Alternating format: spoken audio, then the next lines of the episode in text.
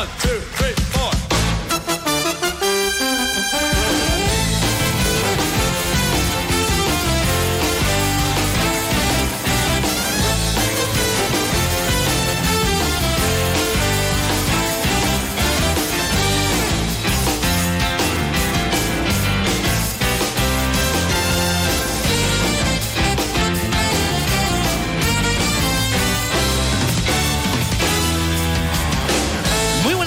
señoras y señores. Son las 12 y 20 minutos. Bienvenidos a Más de Uno Sevilla. Es lunes 22 de enero. Arranca una semana que en lo meteorológico va a estar marcada por el sol y la llegada de más calor del normal. Sí, vamos por partes. ¿eh? Hoy tenemos un sol maravilloso, pero fresquete. Aunque la máxima va a ser de 18 grados, esta noche eh, tampoco era una mínima exagerada, aunque en fin había bajado bastante, pero el frío que se ha sentido es más incluso que el que refleja la oficialidad, porque hay un vientecito del norte que aumenta esa sensación de frescoño, Ese vientecito. en las esquinas en sombra. Según cuando va bajando el sol, Eso te es. entra por un costado y como Oh. tenga un poquito tu remetido Oh. por fuera el pantalón y te da en las lumbares, te Yo deja he ido a correr ¿eh? esta mañana muy temprano y a mí se me han quedado las manos congeladitas, ¿eh? Y eso que iba corriendo. Imagínate si Imagínate, está imagínate. senta en una terraza. Bueno, a partir de mañana nos vamos a situar por encima de los 20 grados, llegando a los 22, 23 incluso y con mínimas de 10 durante la madrugada, de ahí que hable de más calor del normal, que no hemos terminado ni enero. ¿Cómo está el tráfico a esta hora, Chema? Pues está muy tranquilo, tanto en las vías urbanas como en las carreteras no hay problemas de retenciones, está todo fluido. Hoy vamos a hablar en el programa de esa propuesta que ha realizado este fin de semana el presidente del gobierno, Pedro Sánchez, en un mitin en Galicia. Allí se comprometía a incluir en los próximos presupuestos generales del Estado, bueno, si es que se llega a un acuerdo para sacarlos adelante, que esa es otra, ya saben que eh, estas negociaciones son complejas, una partida de 500 millones de euros para el refuerzo de matemáticas y comprensión lectora en los colegios de todo el país. Sí, el anuncio se produce después de los escandalosos datos del último informe PISA que, por ejemplo, en matemáticas ofrecía los peores datos de la historia. En Andalucía todavía peor. Ese informe nos situaba en la cola, mucho peor que en la anterior evaluación, a pesar de que aquí la Junta de Andalucía sí que ha puesto en marcha un plan de refuerzo de matemáticas y de comprensión lectora, sin que de momento, por lo que hemos podido comprobar, se vean mucho los resultados. Nos preguntamos y les preguntamos a ustedes, ¿qué pasa con estas materias? Y enseguida lo vamos a analizar, pero antes tenemos que ir con la noticia del día. En el pequeño municipio de Montellano siguen conmocionados tras la detención ayer de un vecino del pueblo, un joven de 17 años, como presunto yihadista. Según ha podido saber Onda Cero, el ahora detenido, que ha sido trasladado a Madrid, ya había dado señales de su comportamiento conflictivo.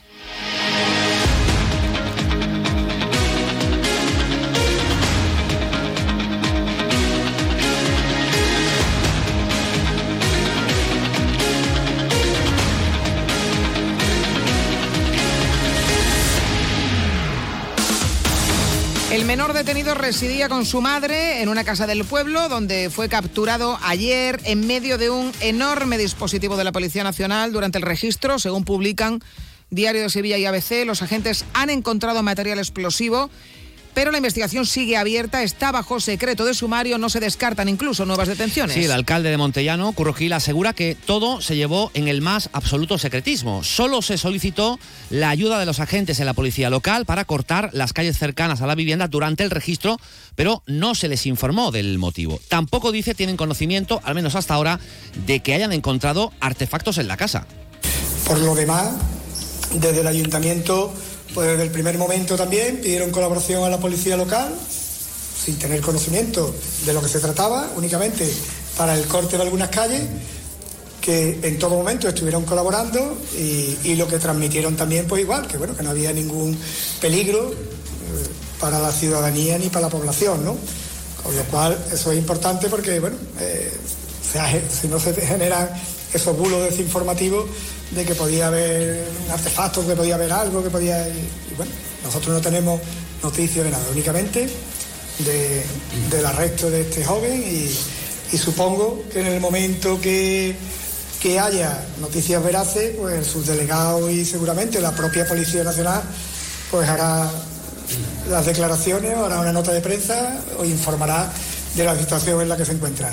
Bueno, es cierto que eh, hay secreto de sumario, todo lo tenemos que coger con la máxima cautela, pero el dispositivo eh, fue enorme. ¿eh? No solamente se cortaron calles, se prohibió que la gente entrara o saliera de sus viviendas durante 7-8 horas hasta las 3 y pico de la mañana que, se abrió la cosa. ¿eh? Aún así dice el alcalde que en conversaciones con el subdelegado le dijo que no había ningún tipo de peligro para el municipio, a pesar de que se estuviera llevando a cabo esa operación. Se refiere el alcalde a que él no sí, ha podido Sí, que no había a lo mejor intentos de atentar en el municipio. Bueno, en cualquier caso, el detenido vivía con su madre y una hermana menor en una céntrica calle del pueblo eh, al que habían llegado eh, hace poco más de dos años. Era, dice el alcalde, gente normal, sin más. Por eso asegura que sus vecinos se han llevado una desagradable sorpresa.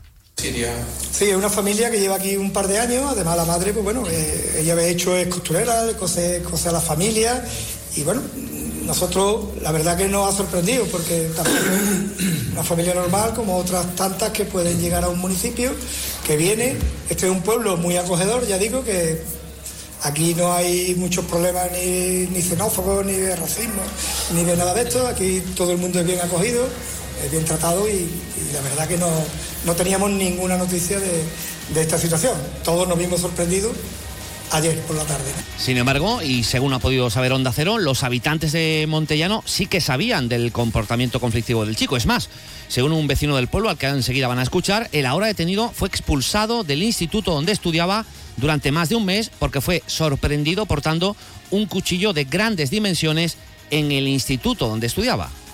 Llevan aquí de alquiler, pues llevarán un par de meses, porque estaban en otro sitio, se han mudado aquí. Yo los veía entrar, cerrar la puerta y salir solamente. Hoy sí que me he podido enterar que el niño por lo visto era conflictivo, porque en el instituto por lo visto le encontraron un, cuchillo grande y fue expulsado el niño de, del instituto. Un mes, pero lo volvieron a coger. Vamos, que yo que no lo cogería otra vez, vamos. Vamos, un niño en un, en un instituto con un cuchillo, es, vamos, eh, eh, va con una intención, ¿no? Una información que corrobora el equipo directivo del colegio a través de unos mensajes de voz que circulan en el grupo de WhatsApp de los padres de ese mismo colegio, aunque han declinado hacer declaraciones. Bueno, eh, todo está por dilucidar aún. Efectivamente, ¿qué, ha llevado a la detención de este chaval? También hay informaciones que apuntan a que ha sido la, la propia madre la que ha advertido a, a las autoridades de lo que podía estar pasando con el hijo y a partir de ahí hay un sinfín de especulaciones. De, nosotros le hemos contado lo que tenemos mm, confirmado, de, fuentes que, así nos han ofrecido los testimonios, pero mm, se va a seguir escribiendo una barbaridad. No sé si te acuerdas de cuando se detuvo también, era un poco antes de feria o de Semana Santa y se produjo también la detención de un chaval en un barrio de Sevilla. Correcto también por eh, este tema de, yihadismo y, nunca más eh, supimos qué, pasó. Bueno, yo al menos no me, no me enteré. Habría que averiguar lo que pasó con este chico y qué era realmente lo que tenía preparado hacer, ¿no? Mm, a ver, entiendo que los oyentes también eh, serán conscientes de que son informaciones, primero que está bajo secreto de sumario, esta en concreto, y que luego pues son algunas que afectan incluso a la seguridad nacional o pueden afectarlo. Luego la información a la que tenga acceso la prensa o el resto de los ciudadanos siempre va a ser eh, limitada. Y de esto, como decía eh, Susana, lo que hemos contado es lo que se sabe y lo que hemos logrado corroborar. Luego hay otra serie de informaciones que como no hemos logrado corroborar, pues entendemos que no, no debemos contarlas. Otra cosa será si luego se pueden o no confirmar, pero esto es lo que sabemos. De lo nuevo que vayamos sabiendo, evidentemente se lo iremos contando también en los servicios informativos de esta casa.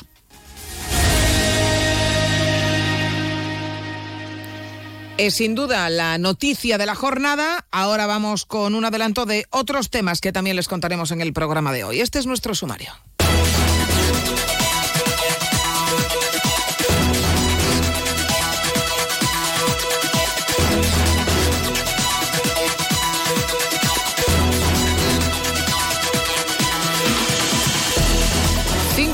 Por robar un reloj de lujo al hombre que lo llevaba puesto.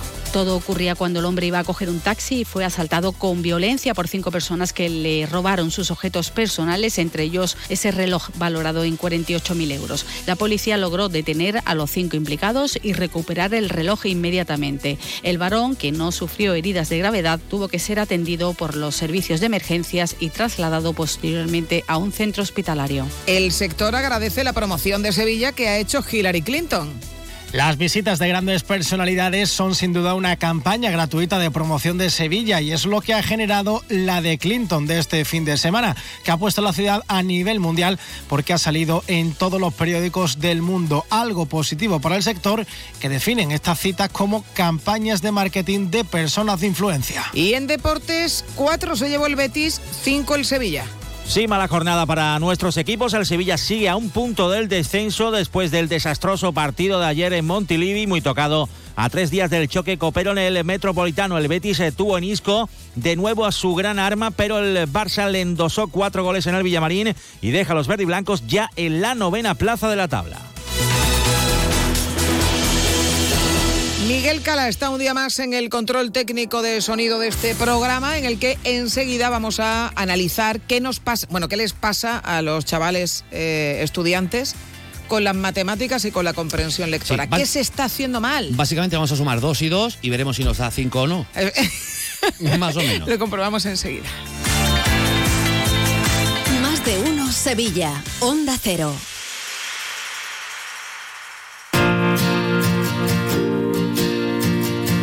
Si tienes problemas en tu comunidad de vecinos o situaciones que no sabes resolver, preguntar es el primer paso hacia la solución. Es muy sencillo. Manda una nota de voz con tu pregunta al 648-856780 o escríbenos a más de uno Sevilla gmail.com. Los profesionales del Colegio de Administradores de Fincas de Sevilla te responden en directo. Confía siempre en un administrador de fincas colegiado. En Elegido encontrarás un lugar de descanso auténticamente mediterráneo. Sol, náutica, parajes naturales, patrimonio histórico y toda la huerta de Europa. Ven a Elegido y vívelo. Vive las rebajas en Los Alcores. Encontrarás todo lo que estabas buscando al mejor precio. Moda femenina, masculina, infantil, calzado, decoración y complementos para el hogar, deporte. No las puedes dejar escapar. ¿Hay ganas de rebajas? A92, salida 7, Alcalá de Guadaira, Sevilla. Centro Comercial Los Alcores. Mucho donde disfrutar.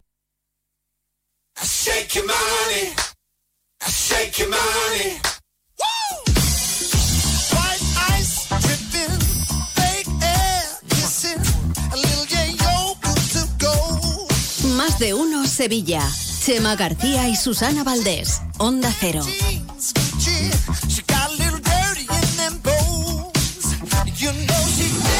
12 y 32 minutos, solo ese título del programa que acaban de escuchar, igual eh, les forma un lío a algún estudiante, porque cuánto es más de uno, ¿no? Ahora lo van a entender. El último informe PISA, que evalúa cómo están los alumnos eh, de preparados, disparaba todas y cada una de las alarmas. Se le ha echado la culpa a la pandemia, pero claro, pandemia hubo en todo el mundo y aquí en España el retroceso experimentado por los alumnos ha sido preocupante, más aún aquí, en Andalucía. En matemáticas se obtenían, por ejemplo, los peores resultados de la historia a nivel nacional. Eh, si miramos la evaluación en nuestra comunidad, en esa materia, en matemáticas, los estudiantes andaluces han obtenido 10, 10 puntos menos que en el 2018. En lectura, 5 menos. Estamos a la cola de las comunidades en el rendimiento de los alumnos de 15 años. Solo eh, estamos por delante de Canarias, Ceuta y Melilla en matemáticas eh, y ciencias.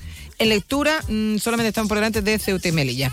954 50 23 93. En este contexto, el presidente del gobierno anunciaba este eh, fin de semana esos 500 millones de euros para reforzar el aprendizaje de esas dos asignaturas. Se sabe poco más, la verdad. Habría que aprobar primero unos presupuestos generales del Estado. Veremos a ver si se llega a un acuerdo. Al presidente andaluz, a Juanma Moreno, no le ha parecido serio el anuncio.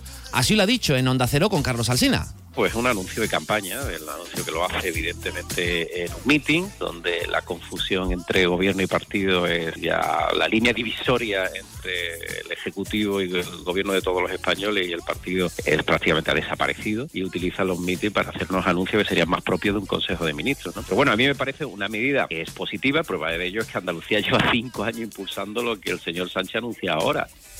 Bueno, para ser exactos, eh, presidente, eh, el refuerzo que se ha puesto en marcha eh, matemáticas en comprensión lectora ha sido el último curso. O sea, no llevan cinco años con el refuerzo de matemáticas y comprensión lectora. No ha dado tiempo, no se han empapado todavía. No, no. Eh, lo que se está haciendo actualmente es lo siguiente. O sea, por ejemplo, la LOMLOE, que es la última ley educativa que tenemos, recoge una carga horaria en primaria de 545 horas en matemáticas. En Andalucía, según la Consejería de Educación, se están dando más de mil. Y además en verano también se ofrecen para los rezagados y demás. Y también se han aumentado significativamente las horas de lectura. Déjanos una nota de voz con tu opinión en el WhatsApp de Más de Uno Sevilla, 648 85 67 80. En cualquier caso, y a tenor de estos datos, como decimos de momento, no es que se esté notando demasiado el cambio, aunque, bueno, si llevan un año, pues igual es que será pronto.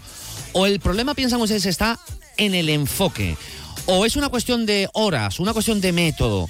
Exactamente qué les pasa a, a los alumnos con estas asignaturas. ¿Por qué nuestros jóvenes no entienden bien lo que leen? ¿Por qué son, me voy a meter, porque yo también lo era en mi momento, ¿por qué son, guion, somos tan malos en matemáticas? Es lo que vamos a intentar averiguar en el programa de hoy. ¿Usted qué piensa? Déjanos tu mensaje en nuestro Twitter arroba más de uno Sevilla.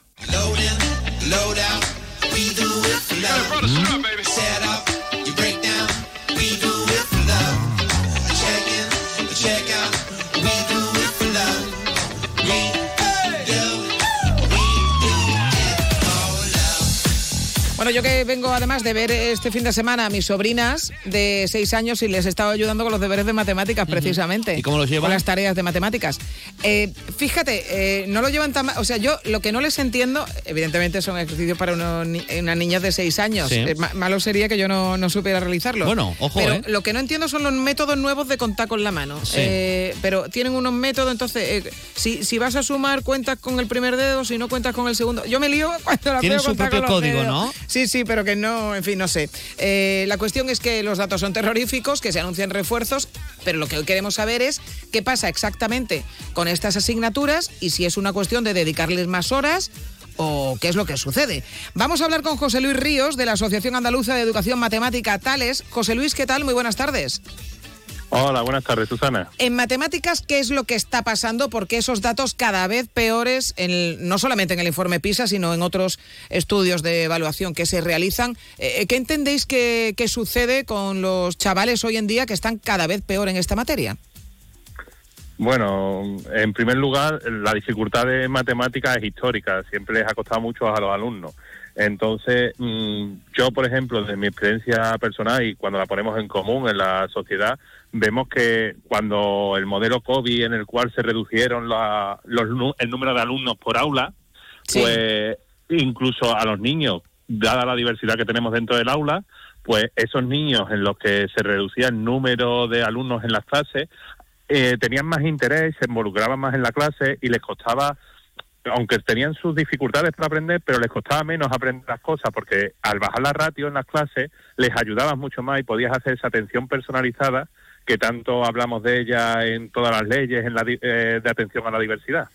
Mm, O sea, eh, por- Entonces eso puede ayudar mucho. claro, eh, eh, ¿entendéis por tanto que eh, esto se soluciona con más horas de matemáticas? Eso es lo que se ha implantado aquí en Andalucía en este último curso, lo que parece también que, que se podría financiar con esos quillon- 500 millones de euros que se anuncian eh, Sí, para bueno, la eso- próxima eso- legislatura.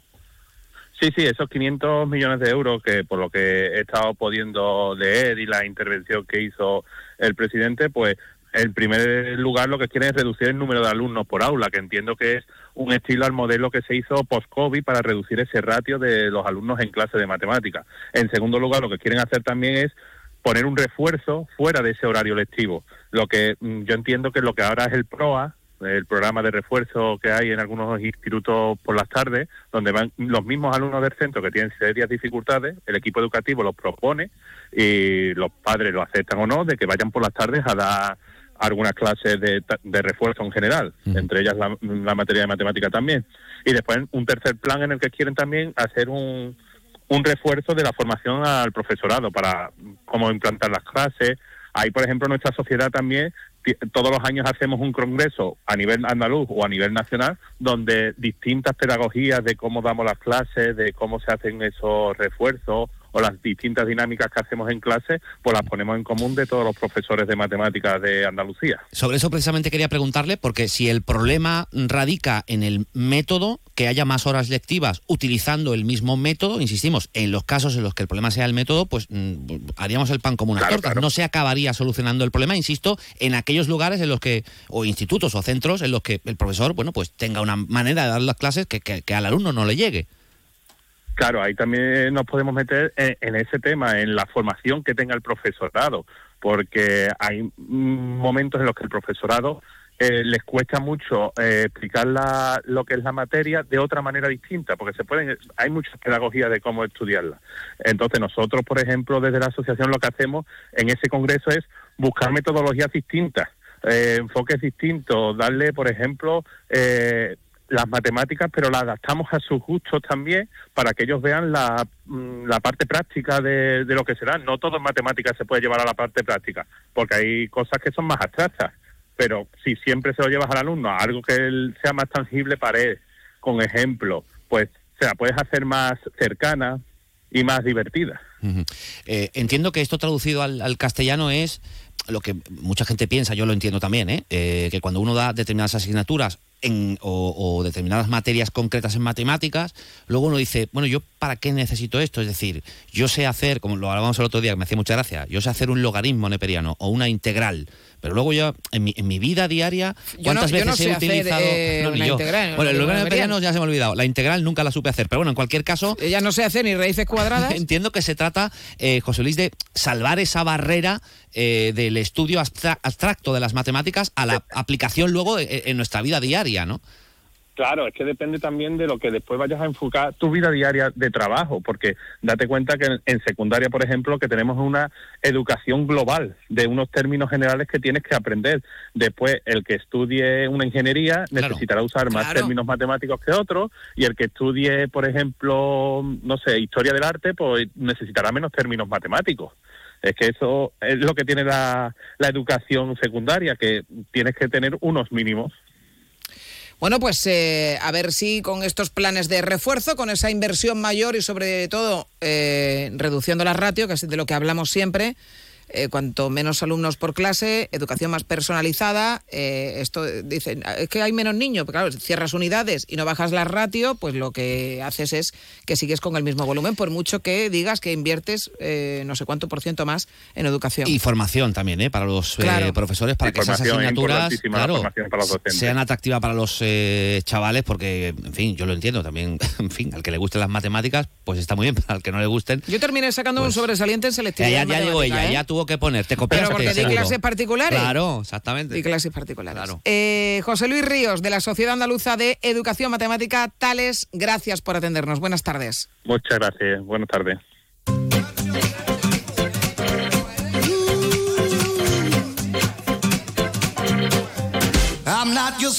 Bueno, vamos ahora con la otra materia eh, en la que los alumnos están pez. Esta sí cabe porque lo de las matemáticas es, es malo pero no entender lo que lees, o sea, no tener capacidad para entender un texto que estás leyendo, esto sí que ya es la base, es la madre, ¿no? Porque ¿cómo sería? ¿Los alumnos están pez o los alumnos están peces? Ahí lo dejo. Yo creo que están pez. están pez, porque pez es un estado.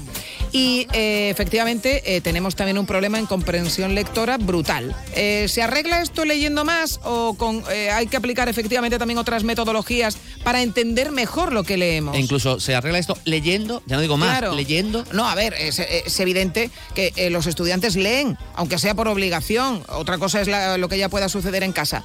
Pero si luego no entendemos lo que leemos, oye, es que tenemos un problema muy básico si uno no entiende lo que lee. vamos a hablar con Pablo Morillo, director general de la Fundación José Manuel Lara. ¿Qué tal? Muy buenas tardes.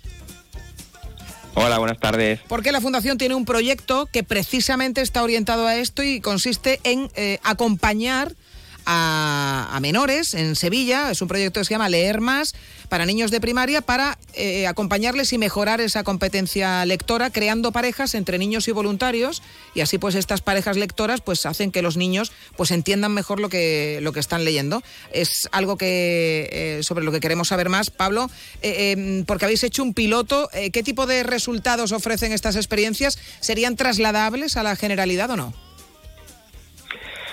Pues el proyecto Leer Suma es un proyecto que, lo que pretende es demostrar que aquellos niños y niñas que mejoran su comprensión lectora mejoran su rendimiento académico. Es un proyecto que ya el año pasado hicimos un primer piloto con cerca de 500 alumnos en Andalucía. Y aunque en marzo vamos a presentar los resultados eh, cuantitativos, pero los cualitativos, los que palpas sobre el terreno, hemos visto que han sido positivos en el sentido de que ha habido niños que eran, por ejemplo, asentistas escolares y a raíz de empezar a engancharse con la lectura y empezar a darse cuenta de que leyendo se entera mejor de las cosas, volvieron a engancharse en el, eh, al, día a día de las clases. Niños que no leían en casa y que los padres dicen que desde que empezaron a leer con el proyecto nuestro, pues leían en casa, leían a los hermanos pequeños. O sea, se, ha empezado a crear hmm. un caldo de cultivo sobre la lectura porque lo, mm, hemos demostrado que los niños y niñas que cuando empiezan a coger confianza en lo que leen, dejan de burlarse de ellos cuando leen en voz alta en clase, entonces la clase funciona mejor, los niños se sienten más seguros y empiezan a darse cuenta de, oye, es que resulta que antes eh, suspendía matemáticas y no porque no sabía hacer una potencia, sino porque no, sabía que me pedía una potencia el problema. Entonces le dan una seguridad a nivel transversal en su estudio que hacen que se, que se encuentren más más seguros y más integrados en el sistema educativo. Bueno, ese proyecto piloto ha ido también que vais a continuar, en este caso con fondos propios, eh, y de hecho creo que empieza el programa dentro de nada, ¿no? Sí, de hecho, empieza a final de mes de enero, empezamos aquí en Sevilla. Eh, es verdad que es un, proyecto piloto que está ahora mismo muy centrado en colegios de zona más desfavorecida, porque pensamos que, hay que empezar por ahí, que es lo que tiene más necesidad por, niños y niñas que en su entorno familiar y, cercano pues no tienen ese, ese caldo de cultivo sobre la lectura. Pero estamos seguros que y convencidos de que, de que este proyecto tendrá que llegar a, a la mayor población posible porque todos los niños y niñas de Andalucía están necesitados de mejorar su peso mm. no solamente de la zona más vulnerable, pero por un lado hay que empezar. Efectivamente, eh, esto no, no va de zonas vulnerables o no vulnerables, sino que tenemos unos datos pésimos eh, en comprensión lectora. Pero eh, mm, desde vuestra experiencia, ¿por qué, ¿por qué se produce esto? ¿Por qué cada vez se entiende menos lo que se lee? Yo creo que aquí hay varios, hay varios factores en los que hay que incidir. Uno de ellos es que históricamente se ha dejado caer la responsabilidad de la lectura solamente en el profesorado de lengua y, lengua y literatura. Hmm. Entonces, hasta que no hemos dado cuenta de que la lectura es fundamental en cualquier asignatura y que es transversal, es decir, que un niño tiene que saber leer lo que y entender en matemáticas, en química, en educación física. O sea, en educación física los niños hacen ahora eh, estudiar los músculos, los huesos, eh, y, también hace falta tener profesor lectora en cualquier asignatura. Entonces, el primer paso es eh, hacer eh, más transversal la lectura, no solamente dejarlo caer en los profesores de lengua y literatura. Otro paso es eh, alejar a los niños unas cuantas, yo ahora será muy, muy optimista, pero por lo menos 15, 20 minutos de, la, de las tabletas, de los, de los ordenadores, de los móviles, y que tengan su, su rato de desconexión digital y, mm. que, y que sepan lo que es coger un libro en papel y lo que es concentrarse, leer sin estímulos externos, lo que llamamos aquí nosotros en la Fundación activar su modo libro, ¿no? Y yo creo que es importante también que los niños encuentren ese rato de lectura sin estímulos externos. Y por último, también involucrar a, las familias. Que, en casa se lea, que vean a los padres leyendo, que haya un rato de lectura en lo que los padres leen a los niños, el niño el hermano mayor lea a los pequeños, es decir, que haya un ambiente de lectura. Yo creo que si hubiera, si consideramos que en todos los hogares de Andalucía o de, bueno, o de España eh, se leyera 30 minutos eh, al día sin tele, sin móviles, o sea, que toda la, familia, toda la familia o toda la, unidad familiar, oye, vamos a leer media hora. Mm. Los padres estén leyendo, hoy, hoy lectura individual. Oye, pues vamos a leer un cuento que nos gusta a todos yo creo que iremos por buen camino.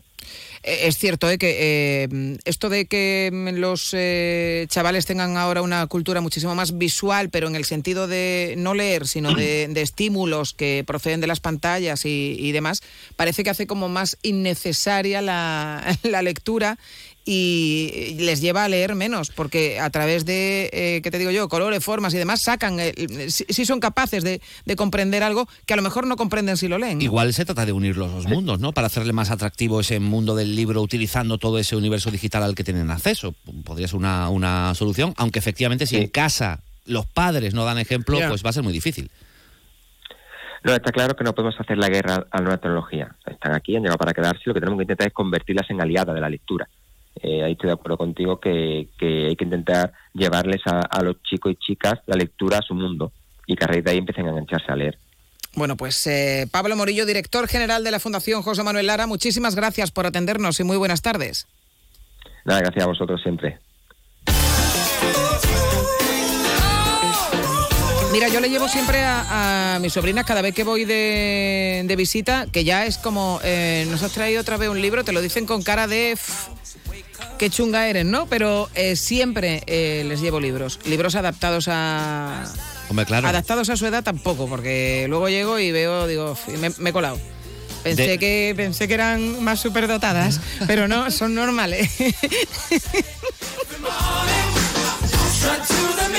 Pensé que eran más superdotadas, pero no, son refiero- normales. No, me refiero que tú vas a una... Que, que, por cierto, eh, que fui a comprarlos precisamente a, a una de las librerías de Fabulando que han abierto ahora y aprovecho esto para eh, hacer un llamamiento a todos aquellos que estén pensando en comprar, que eh, no, no digo esta librería, que puede ser cualquier otra, pero en un momento en el que están desapareciendo todas, hagamos gasto en los negocios de los barrios y en los negocios locales que, lo necesitan para seguir adelante. Luego no podemos llorar porque cierran las librerías. Pero en este caso, por ejemplo, pues sí, sí, pues tienes recomendaciones de profesionales que te dicen, pues mira, si tienes este tipo de gustos, inquietudes, demás, pues está este libro, este otro. O sea, no hay que sabérselos todos para, para poder comprar libros para los niños.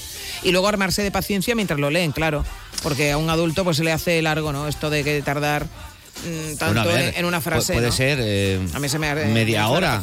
Media hora al día no pasa nada. No, no, sí, sí, no, tenerlo- no, que digo que eh, hay que tener paciencia porque van ¿Se tan te hizo lentos, largo, a mí se me hace largo. Se te hizo largo. A mí se me hace largo. Las pongo digo, venga, venga, que sí, Venga, que, que esto ya niña. te lo tiene que saber.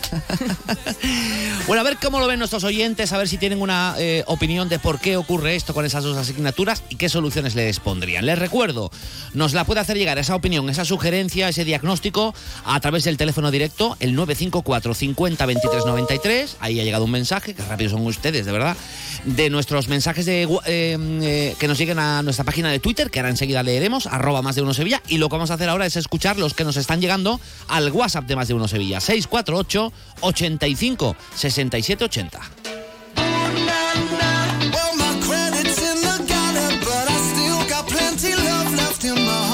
Buenos días, Mari. Eh, yo creo que mis hijos ya son mayores, pero vamos, yo creo que se puede aplicar a todas las etapas. Los padres se tienen que explicar un poco más. Y donde van flojos hay que poner ayuda. Si tú no puedes, tienes que buscártela. Yo sé que sí, que deberían de salir del colegio eh, sabiéndolo todo, pero es que si no hay implicación por parte de los padres, los niños no se implican lo que deben. Venga, un beso. Hola, buenos días, soy José Más, saludos. Por mucho dinero que inyectemos ahora en la educación, si las leyes anteriores, digamos, la anterior, en la que el aprobado ha sido siempre gratuito, en la que el esfuerzo no ha sido premiado, en que, en fin, si sabes que aunque no estudies, aunque no sepas ni matemáticas, ni sepas leer, vas a aprobar, ¿de qué sirve poner dinero ahora? Vamos a ver, modificar las leyes anteriores y adecuarlas a los tiempos que estamos y en el que el esfuerzo sea gratificado. Venga, un saludo. Bueno, a través de nuestra cuenta de Twitter también nos están llegando muchísimos mensajes. Eh, eh, no sé por dónde empezar, eh, Susana. Venga, eh, voy a leer los de Lolo Venga. referidos a esto, Es porque que- tiene Lolo también otro eh, tuit Sí. referido al tema de Montellano, pero bueno, referido a esto. Lo del tema educativo en España a corto plazo no tiene solución. Los partidos políticos usan los sistemas educativos como herramientas adoctrinantes. No hace falta ser catedrático para darse cuenta que tantas leyes en tan pocos años no trae nada bueno. Eh, no sé, llámame loco, pero que pasen de cursos sí o sí, aunque no tengan nivel y suspensos para dar y regalar, pues igual ha influido en algo. Y primar la vagancia frente al esfuerzo traería sus consecuencias tarde o temprano. De todas formas, creo que en el fondo es lo que querían conseguir. Se pone siempre la excusa de que en casa los padres no dan ejemplo. ¿Acaso nuestros padres en la mayoría de los casos eran ejemplos académicos? Creo que los míos no hicieron deberes conmigo en su vida, ni leían ni nada. Y Chema, hoy a las generaciones de cristalitos hay que dárselo todo tan mascadito y sin ningún tipo de cositas que lo traumaticen y ofendan que se complica explicarle lo del 2 más 2. Y no entienden lo que leen porque simplemente no leen. Hoy para ellos es todo imagen en un móvil. Respecto a lo de los padres, eh, a ver, no es que tengamos padre académico, mi padre no es académico. Mi padre lo que leía eran novelitas de Estefanía, de estas del oeste. Pero yo veía a mi padre leer y yo también quería leer. A ver, es que no se trata de que tu padre te dé una clase particular en tu casa. Se trata de que eh, primero te ayude en aquello que tú necesites y luego crear eh, dinámicas en casa. Si es que no es tan difícil. Es igual que el mal uso que se hace del teléfono móvil. Eh, oye, pues si en casa hay una norma y es que si nos sentamos a comer no se coge el teléfono móvil, no se coge el teléfono móvil. Pero tú que eres el padre o la madre, no puedes estar mirando el teléfono Claro. cada dos por tres porque no genera esa dinámica. Se trata de dar ejemplo y en el caso de los libros pues pasa exactamente igual. La gente que lee hoy en día es porque de pequeños eh, Mm. se les metió ese gusanillo y ahora tienen esa, esa dinámica. No me parece tan difícil. Bueno, nos dice Estrella, Pineda, refuerzo, eso no funciona. Si el alumno estudiara a su ritmo y más personalizado, sería mucho más práctico. No se puede estudiar todos lo mismo y al mismo nivel porque todos somos diferentes a la hora de aprender y nos gustan cosas diferentes. Y matarlos a deberes. Esta es otra, ¿eh? lo de los deberes, eh, la carga de deberes que tienen determinados alumnos, eh, también es para hacérselo pensar. ¿eh? Dice Cisco, el problema no es de ahora, llevamos décadas porque políticos quieren imponer el modelo. Ejemplo, en verano hubo una compañera de prácticas en vuestra emisora que en vez de leer Carretera Nacional Cuarta leyó Carretera Nacional IV y se la suponía preparada para ejercer la profesión. Bueno, a ver, eh, tiene una explicación. Eh, a ver, tiene una explicación, no se trata de argumentar. Era, eh, primera- no, sí, bueno, era, era una, una alumna en prácticas, eh, pero que ni siquiera era de, eh, de Andalucía. Eh, pues se lió, lo vio y no, no, no supo interpretarlo. Cuarto, cuatro en números romanos. Bueno, pues mm, ella no, en ese momento no vio, no interpretó que eran números romanos, vio una if. bueno, ¿qué se le va a hacer? Eh, por cierto, que dice Lolo, dice, Chema y Susana sin hijos saben perfectamente lo que hay que hacer. Hombre, a ver si hay- va a haber que tener la práctica de todo para Claro. poder opinar, porque No, si no, hijo mío, bórrate del Twitter. Claro, pero no es eso. Eh, no tenemos hijos, pero somos hijos. ¡Somos hijos! ¡Somos hijos! Y hemos ido a estudiar. Claro, hemos estudiado. Y todavía nos da para hacer un 2 más 2, para entender lo que leemos. A veces, A veces hay no que ver tanto. también cómo, cómo se escribe. Bueno, no le tires más a Lolo, va. No, no, no, esto no era por Lolo, ¿eh? que Lolo siempre escribe bien. Pero quiero decir que hay muchas veces que hacemos grandes esfuerzos de comprensión lectora en este programa, eh, leyendo mensajes que, insisto, no es el caso de Lolo. Pero que no se puede ser, eh, no- eh, para opinar de algo... Claro, Lolo. No Tú no se eres puede político y opinas siempre, Lolo. Exactamente. Ah, Lolo. Si no, entonces pues restringimos mucho el campo. Y no tengo hijos, pero mi amiga los tiene, en fin, que yo veo. Tú ves, Tengo tú estás- tú sobrinas. estás en el mundo. Claro, yo estaba, por ejemplo, haciendo un curso inmersivo de crianza este fin de semana. ¿Qué me dices? Sí, mira, ¿Un no, no curso ve que, bajo el agua? No ve que vengo con dos calcamonías que no me he podido quitar todavía. Te ha quedado precioso. Eh, no sé, no sé, está ahí Miguel. Está Sí, creando. ahora sí, sí, ahora vamos a escuchar. Venga, Adelante. Hola, buenos días, soy José Ma otra vez. El tema de la comprensión de la lectura, de, de la lectura incluso. Vamos a ver, si en tu casa ves a tu familia leer, pues oye, tú tendrás interés por, por saber qué es lo que están haciendo, leyendo un libro, ¿para qué? Para comprenderlo y para saber, para entrar en otro mundo, para lo que quieras. Pero bueno, eso es cuestión también familiar, ¿eh? No solamente de los profesores, hay que educar a los niños en la lectura desde pequeños, cuentos, lo que sea, hasta que se vayan involucrando un poquito en lo que es la lectura de libros. Es maravilloso, es otro mundo. En fin, que tendría, vamos, para dar y contar durante varias horas. Gracias, un saludo. Totalmente de acuerdo con Josema. La lectura es probablemente una de las mejores cosas de la vida porque mm, te ofrece el- la posibilidad de, de aprender tanto, de evadirte tanto. Es tan entretenido leer, porque además es que eh, como hay tantísima variedad, siempre puede haber algo que, que te guste. Mira, Pedro Manuel en Twitter eh, abre otro melón y dice, A falta más nivel y vocación en el profesorado. La mayoría van a cumplir. Hombre, a mí las generalidades no me gustan, tampoco en el profesorado. Es verdad que alguno habrá que ya pues vaya de vuelta y le importe más bien poco, pero sí creo que se podrían ayudar bastantes en cuanto a cambiar las dinámicas didácticas de muchos profesores, en general, ¿eh? Eh, pero vamos, que esto viene ya de largo, de hace mucho tiempo. Hay algunos profesores en que tienen esa capacidad de llegar al Mm. alumno y por lo tanto le generan más interés en la asignatura eh, y otros que, bueno, pues lo tienen un poco más complicado y si la asignatura encima es un poco espesita y tienes un profesor que tampoco es que tenga una capacidad de comunicación maravillosa, pues se junta el hambre con las ganas de comer, ¿no?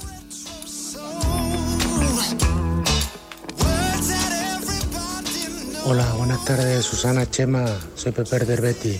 Esto tiene pinta de cortina de humo para que no se hable de, la amnistía. Estas cosas son así, lo hacen todos los partidos. Todos los partidos cuando no quieren que se hablen de lo importante. Que esto es importante, pero no lo resuelven nunca. Bueno, no será por horas, Pepe, eh, en, la, que- en la- en la que se hable de la amnistía, ¿eh? Quiero decir, de, la- de esto de las matemáticas se tiene que haber hablado, pues yo qué sé, cinco minutos, una hora y luego volvemos a la amnistía. Que es que Claro. también es como... Vamos, si quieren ustedes que hablemos de la amnistía, nos hacemos un programa especial aquí. Podemos hablar Vamos. de la amnistía. La amnistía, ¿no? Bueno, de momento, eh, no sé, igual alguna noticia relacionada Sí. con la amnistía cae en lo que viene a continuación, que son noticias de España Sí, y del mundo. toca ahora una pa en el camino, eso lo sabemos ya, ¿no? Y ahora volvemos con más noticias Para y con más asuntos De interesantes. Spider Mu. Y ahora enseguida estamos de tomar güey. por cu. Y a tomar por cu. Y forza al canú. Más de uno Sevilla. Chema García y Susana Valdés.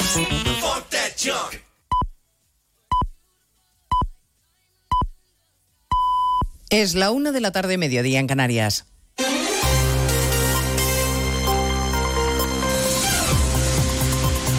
Noticias en Onda Cero. Buenas tardes, les avanzamos algunos de los asuntos de los que hablaremos con detalle a partir de las 2 en Noticias Mediodía, empezando por el plan educativo de Sánchez, que el fin de semana anunció 500 millones de euros para reforzar matemáticas y comprensión lectora en nuestra escuela. El desastre de PISA ha llevado al gobierno a replantearse su modelo educativo, pasando por alto que las competencias en materia de educación le corresponden a las comunidades autónomas.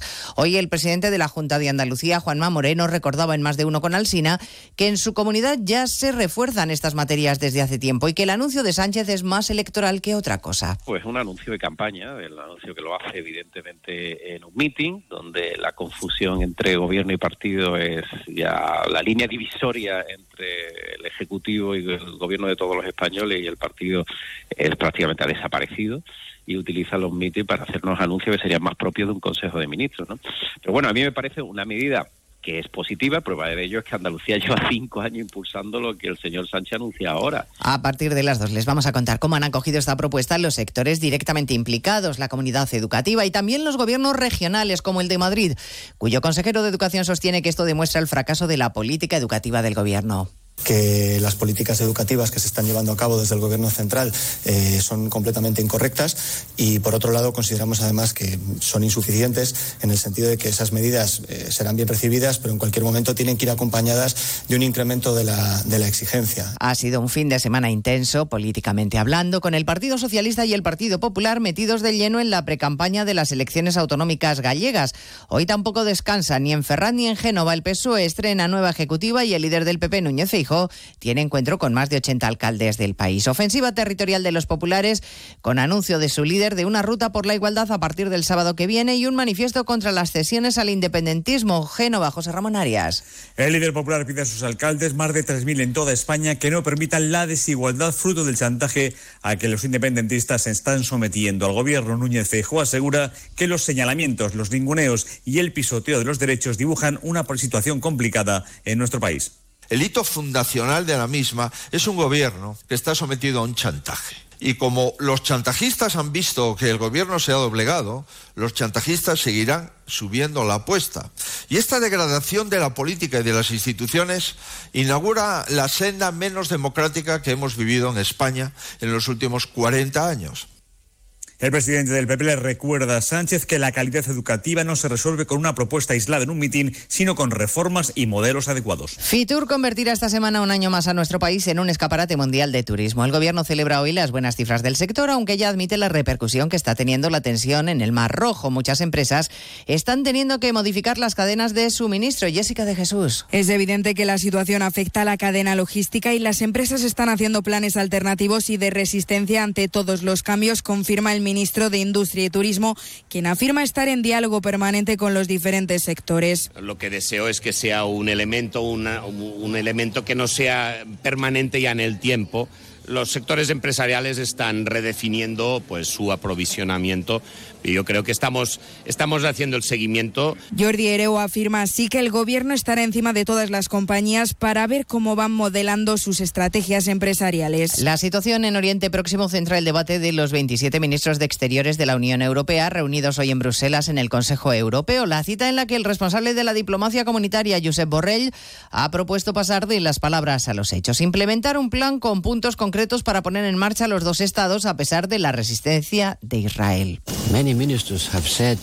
Muchos ministros dicen que ya hay muchos muertos. La cuestión es cuántos muertos son muchos. 25.000 son suficientes. ¿Cuánto tiempo va a continuar esto? Por eso hace falta hablar de la solución de dos estados. Two-state solution. Al encuentro, por cierto, asiste como invitado el titular de Exteriores de Israel. A partir de las dos les hablaremos además de la carrera hacia la nominación republicana en Estados Unidos que se va despejando para Donald Trump, porque si ya era favorito tras arrasar en los caucus de Iowa, la retirada de Ron DeSantis le deja vía libre para seguir sumando victorias. El gobernador de Florida daba la sorpresa de madrugada. Si hubiera algo que pudiera hacer para lograr un resultado más favorable, actos de campaña, más entrevistas, lo haría, pero no puedo pedir a nuestros simpatizantes que sigan dedicando su tiempo como voluntarios y donando sus recursos, sino un camino claro hacia la victoria. Por consiguiente, hoy suspendo mi campaña. Faltan solo unas horas para la nueva votación de mañana en New Hampshire. De todo ello hablaremos en 55 minutos cuando repasemos la actualidad de esta mañana de lunes 22 de enero. Elena Gijón, a las 2, Noticias Mediodía.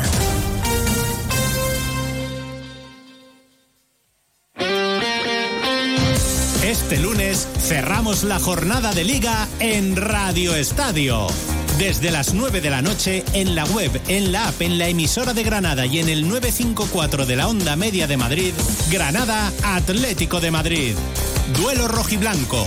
Los madrileños al alza tras la clasificación en la Copa. El equipo granadino con la necesidad de puntuar para acercarse a puestos de salvación. Y pendientes del partido del líder de segunda, el Leganés, que recibe al Burgos. Este lunes vive la liga en Radio Estadio con Edu García. Te mereces esta radio. Onda Cero, tu radio.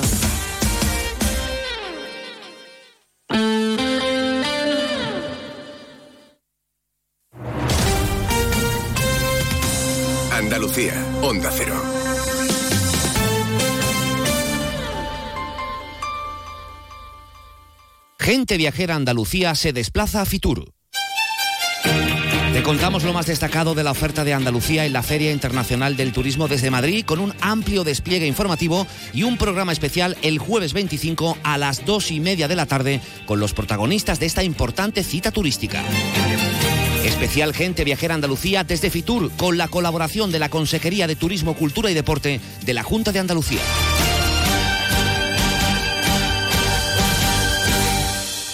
Sobre todo, Onda Cero Andalucía.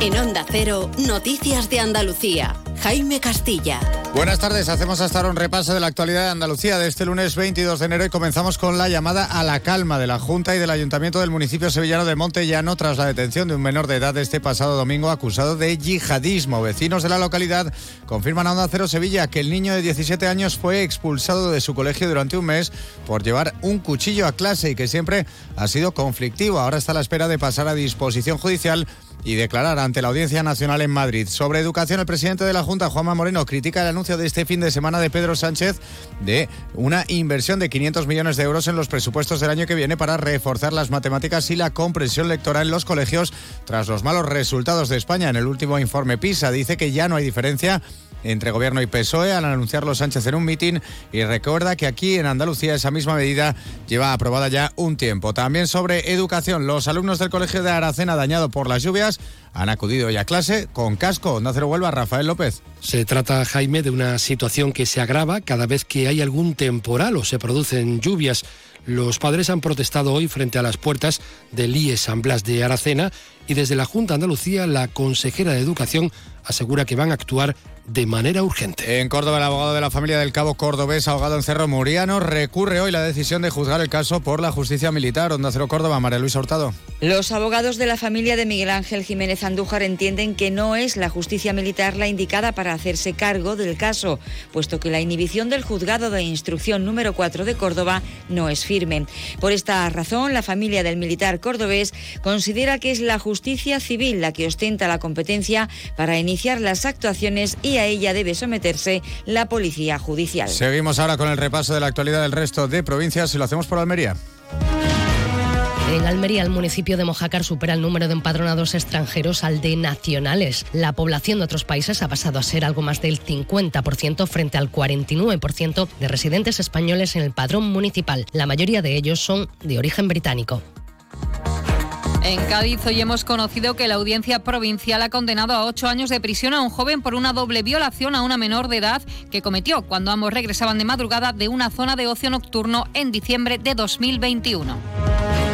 En Ceuta ya se ha dado a conocer el stand que representará la ciudad en la Feria Internacional del Turismo Fitur 2024. Se trata de un diseño innovador que contará con una reproducción de la Puerta Califal.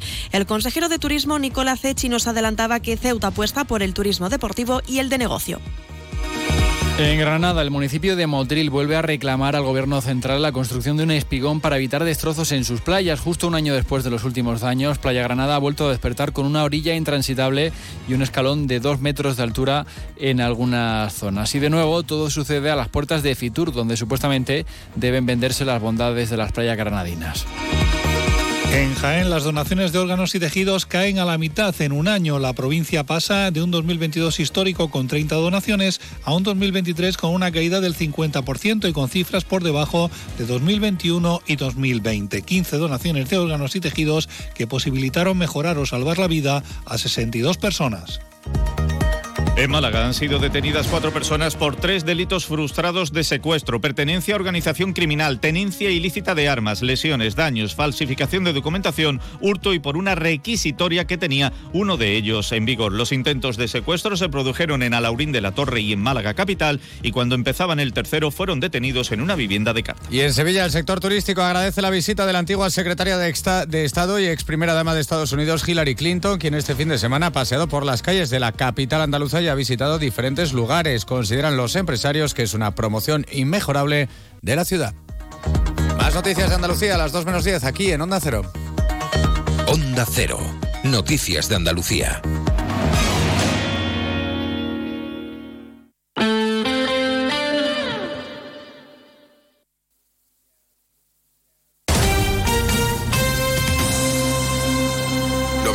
.9 Onda Cero, Sevilla.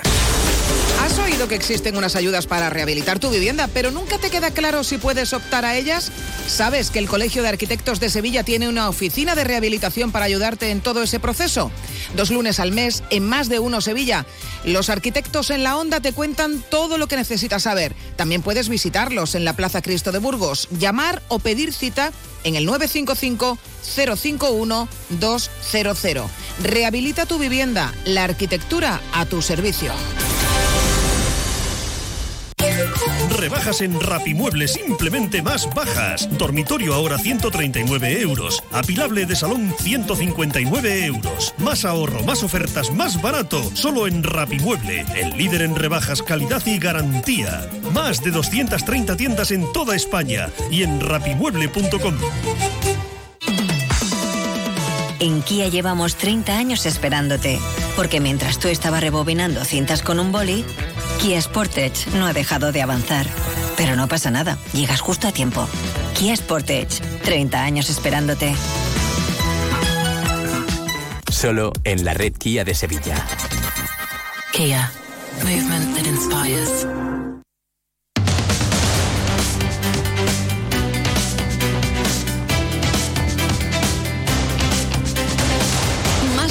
Sevilla. Chema García y Susana Valdés. Onda Cero.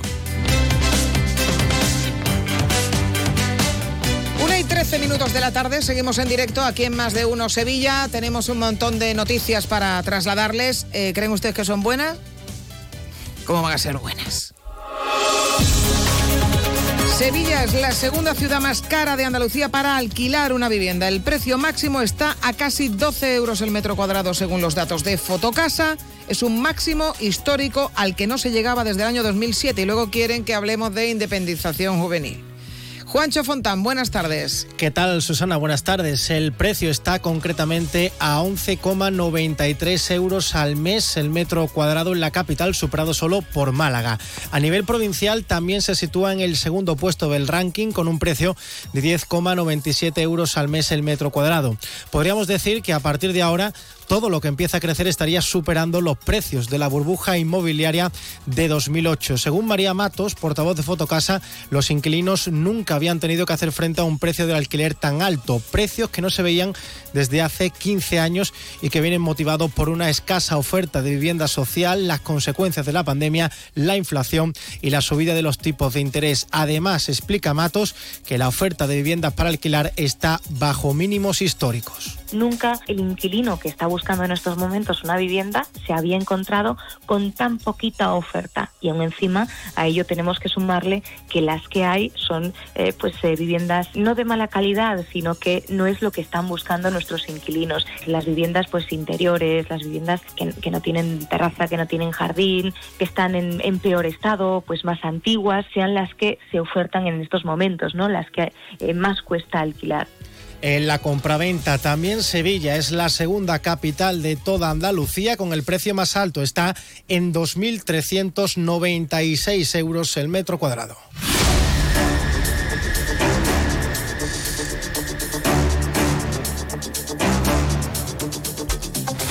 Y desde hoy la línea CJ, que no es eh, una de las, uno de los personajes de eh, la serie Salvados por la campana no era CJ, era la de la de mm, Los hombres de Harrison. No, hombre, la de los vigilantes de la playa, Ah, era CJ. CJ. CJ era de los vigilantes de la playa. Pues bueno, en Sevilla CJ es la línea de autobús que te lleva a la Ciudad de la Justicia y desde hoy amplía sus paradas porque eh, arrancará desde el intercambiador de San Bernardo, esa será la nueva parada de cabecera conectando las sedes judiciales de Viapol y Noga con la nueva Ciudad de la Justicia en Palmas Altas. Bueno, los conductores de Tucson están pidiendo a la dirección de la empresa un pequeño cambio en esta ampliación del trazado. Marcha con, buenas tardes. ¿Qué tal, Susana? Buenas tardes. Un pequeño cambio, eso sí, de más de, de, poco más de un kilómetro, pero que supone el cambio de la cabecera de la línea desde el Prado que se va a San Bernardo. Bueno, pues este es un trazado muy complicado, sobre todo en horas puntas, según denuncia el portavoz de la Asociación Sindical de Conductores, Isidro Fernández.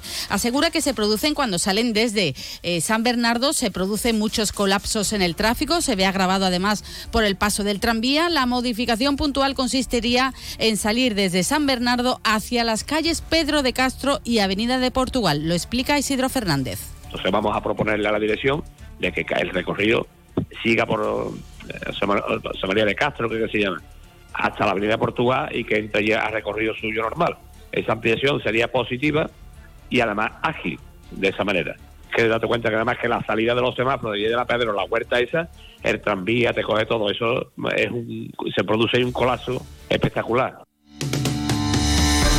Pues quieren evitar el colapso en el tráfico en la salida de la cabecera de esta línea. Los conductores también han hablado, han valorado otro asunto, han confirmado aquí a Onda Cero que no se ha registrado una invasión llamativa ni destacable en los carriles bus señalados desde el pasado mes de diciembre con líneas de color rojo reflectante en sustitución de los clásicos separadores de plástico. Bueno, pues los conductores de Tusam aplauden la concienciación de los conductores, aunque eso sí quieren que el gobierno retome el proyecto de colocar cámaras en las lunas delanteras de toda la flota de autobuses como medida disuasoria. Las imágenes estarían directamente conectadas con el centro de policía en Ranilla, al igual que en el coche. Bueno, pues a esto se le conocería el autobús pone multas. Lo escuchamos.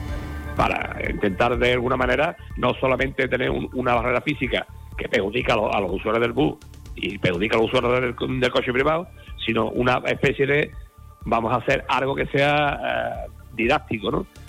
El, el del usuario del coche particular sabe que si se mete todos los autobuses llevan cámara. Esa era un poco la idea, ¿no? Disuasorio. Pues tendrá, luego tendrá mil problemas legales, pero no está mal pensado. Eh, no, el otro día hablaba con un taxista que me decía, oye, pues curiosamente esa línea roja ejerce una especie de eh, eh, sentimiento de peligro en el conductor y no suelen penetrar en el carril. No sé si sería solo de ese taxista, pero oye, pues igual está bien pensado la, la propia línea roja. ¿no? Bueno, pues eh, por lo que vemos, efectivamente está funcionando y nos evitamos el problema que tenían eh, los otros separadores que era un problema que, en fin, de que podía generar accidentes o que incluso los había provocado. Bueno, vamos con la página de sucesos. La Policía Nacional ha detenido a cinco personas que ayer le robaron diferentes objetos personales a un hombre en el centro de la capital. Lo más gordo que le quitaron fue el reloj, un reloj valorado nada más y nada menos que en 48.000 euros más. Todo ocurría, Susana, cuando este hombre se disponía a coger un taxi, fue asaltado con violencia por estas cinco personas. Tras la voz de alarma, pues la policía logró detener a estos cinco implicados, recuperando inmediatamente el reloj sustraído. El varón, que no ha sufrido heridas de gravedad, tuvo que ser atendido por los servicios de emergencia y trasladado posteriormente a un centro hospitalario. Relata lo ocurrido José Manuel Torres que es portavoz de la policía. Los hechos ocurrieron en una céntrica calle de la capital hispalense cuando un varón que se disponía a coger un taxi fue abordado por cinco individuos que, haciendo uso de la violencia, consiguieron sustraerle los efectos personales, entre los que se encontraba un reloj valorado más de 48.000 euros. Gracias a la rápida intervención policial, los cinco implicados fueron detenidos pocos instantes después, pudiéndose recuperar el reloj. Vale más el reloj que mi casa. Desde luego. Pero ya no solamente eso, sino que, no sé, pues, eh, tendría que estar detrás de este hombre. Sí, tiene toda la pinta de que parece que los cinco que personas de sí. repente lo ven, venga un tío a montarse en el taxi con sí. el peluco bueno y dicen peluco que vieja Sí, sí, un poquito- te un sí, sí, poquito- me ha quedado un poquito viejuno esto. Venga no sigo. Que tenemos que hablar también de otros robos esclarecidos en las últimas horas. Mar. Bueno, pues en esta ocasión ha sido la Guardia Civil la que ha detenido a un varón, a un varón y a un segundo, una segunda persona que está siendo investigada por su supuesta participación también en los robos cometidos en comercios del Hora del Río esta pasada Navidad. Fueron establecimientos comerciales los que presentaron denuncia tras sufrir robos en sus negocios, todos cometimos, cometidos con un mismo patrón, que explica la portavoz de la Benemérita Rosa Reina. Es decir, el autor eh, realizaba un butro con una radial para de esta forma acceder a los establecimientos y poder realizar eh, el, hecho delictivo. La investigación la ha llevado a cabo agentes de la Guardia Civil de Lora del Río y han conseguido esclarecer eh, los robos y detener al autor de los hechos, además de investigar a una persona como colaborador de este. Bueno, y no han tenido que ir muy lejos porque el supuesto autor de los hechos es un vecino de la localidad de Lora del Río. Para localizar a esta persona y proceder a su detención, la Guardia Civil estableció un amplio operativo, ya que el ahora detenido pues normalmente realizaba salidas nocturnas frecuentando caminos intransitables e impracticables para vehículos, dificultando así las labores policiales. y tenemos un suceso más este en este caso el protagonista es un perro Un perro de gran envergadura que habría atacado a dos personas en plena calle, causándoles heridas de consideración por las cuales necesitaron tratamiento en un centro hospitalario. Los hechos ocurrieron el pasado 17 de enero en una céntrica calle del municipio de Valencina de la Concepción. Al parecer, el perro habría escapado del control de sus dueños, aprovechando un descuido de los mismos para escapar de la vivienda. El can no llevaba bozal y habría mordido a la mujer en un brazo y en una pierna. Al hombre le habría atacado, le habría dado un mordisco grave en un gemelo. Bueno, ya saben que la visita de grandes personalidades a nuestra ciudad es sin duda un reclamo, es una especie de eh, campaña gratuita de, de promoción de Sevilla y es precisamente lo que ha pasado este fin de semana con la visita privada de Hillary Clinton que ha tenido una repercusión a nivel mundial pues extraordinaria, Juancho. Una visita, Susana, que hacía este fin de semana la que fuera candidata demócrata a la Casa Blanca y que aprovechaba para visitar el Real Alcázar, la Catedral o el Archivo de India. Una cita que deja un impacto positivo porque se pone a Sevilla a nivel mundial en todos los periódicos y esa publicidad es gratuita. En definitiva, según Carlos Martín, presidente de la Asociación de Agencias de Viaje de Sevilla, no deja de ser un marketing de una persona de influencia. Una persona con mucha capacidad de influir en millones de, personas por, por ser quien es. Su percepción de Sevilla va a llegar a muchísima gente y, el boca a boca no es como el nuestro, que se lo decimos a cuatro amigos. El boca a boca de Hillary Clinton evidentemente llega a, a muchísimas personas. ¿no? Cuando uno viene y se encuentra el calor que ofrecemos y eso se puede transmitir en un vídeo que se viraliza, estamos dando una imagen de pueblo que recibe y que le gusta recibir a sus turistas y se aleja un poquito de la turismofobia que muchas veces se transmite. ¿no? Pues a ese vídeo al que se refiere el presidente de la asociación es en el que se puede ver a Hillary bailando con los del río la mítica canción de la Macarena en una recepción que se le dio en el Palacio de Dueñas y que se ha hecho viral.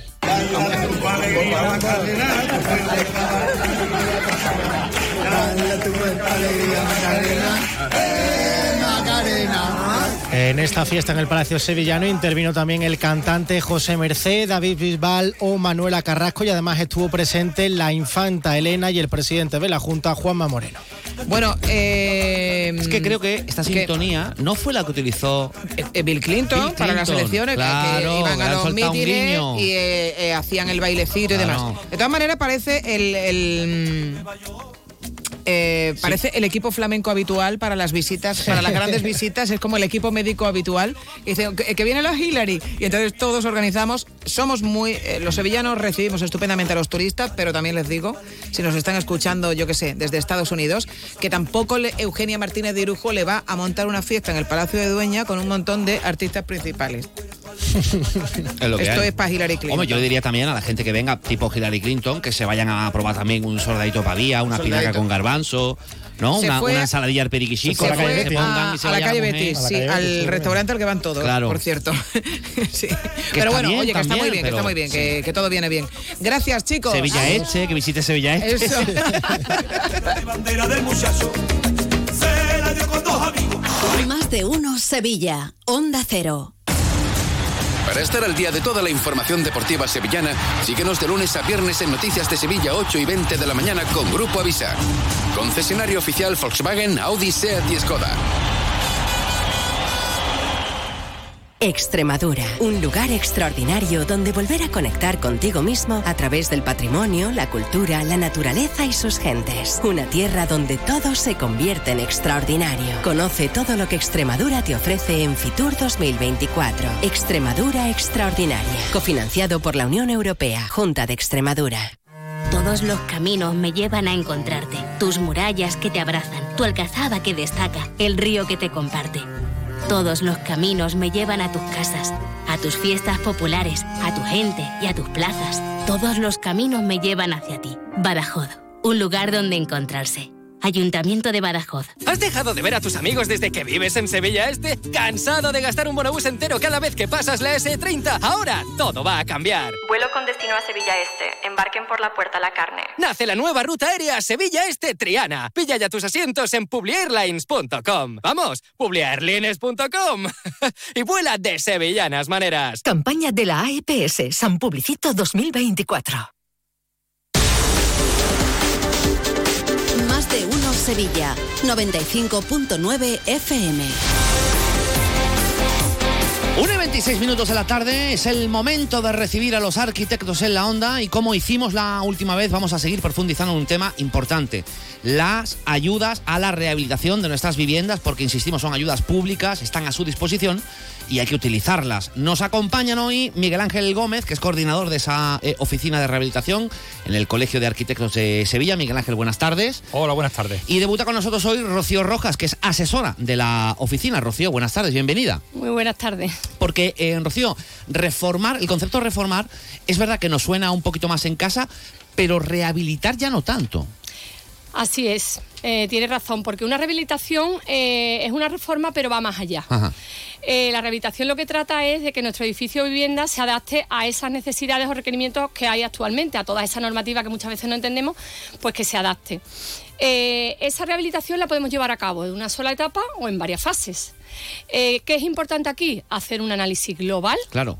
de esa vivienda o de ese edificio para poder planificar y coordinar las distintas actuaciones que vamos a llevar a cabo. ¿Y eh, cuáles serían esas carencias ¿no? de, la- de las que nos hablas y que debemos resolver en nuestro edificio o vivienda? Las, carencias a nivel de rehabilitación principalmente están relacionadas con conservación de ese edificio, de esa vivienda, accesibilidad a ese edificio, de esa vivienda y relacionadas con la eficiencia energética. Porque esto de, eh, en esto de, de la- este término, la conservación, nos suena un poco más a, a mí por lo menos, ¿no? A grandes Sí. obras de artes, ¿no? Estamos Eh, restaurando un murillo. Efectivamente.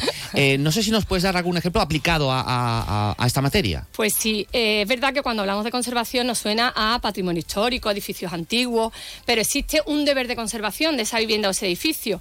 ¿Cómo podemos cumplir con ello? Pues eliminando problemas que esa vivienda o ese edificio tiene y que pueden poner en peligro, por ejemplo, eh, la seguridad de las personas. Y de eso se trata las obras de conservación. Ejemplos para que los oyentes nos entiendan un poquito Sí, mejor. que así lo entendemos mejor. Exacto, pues solucionando humedades en un sótano, eliminando eh, revestimientos que tengan amianto, que eso nos suena a todos un poco como que es malo, eh, problemas que pueda haber eh, con desprendimientos de balcones o incluso adaptar nuestras instalaciones de calefacción y electricidad a la nueva normativa. O sea que eh, hay un abanico amplísimo de carencias que tendremos que resolver en nuestro edificio, en nuestra vivienda.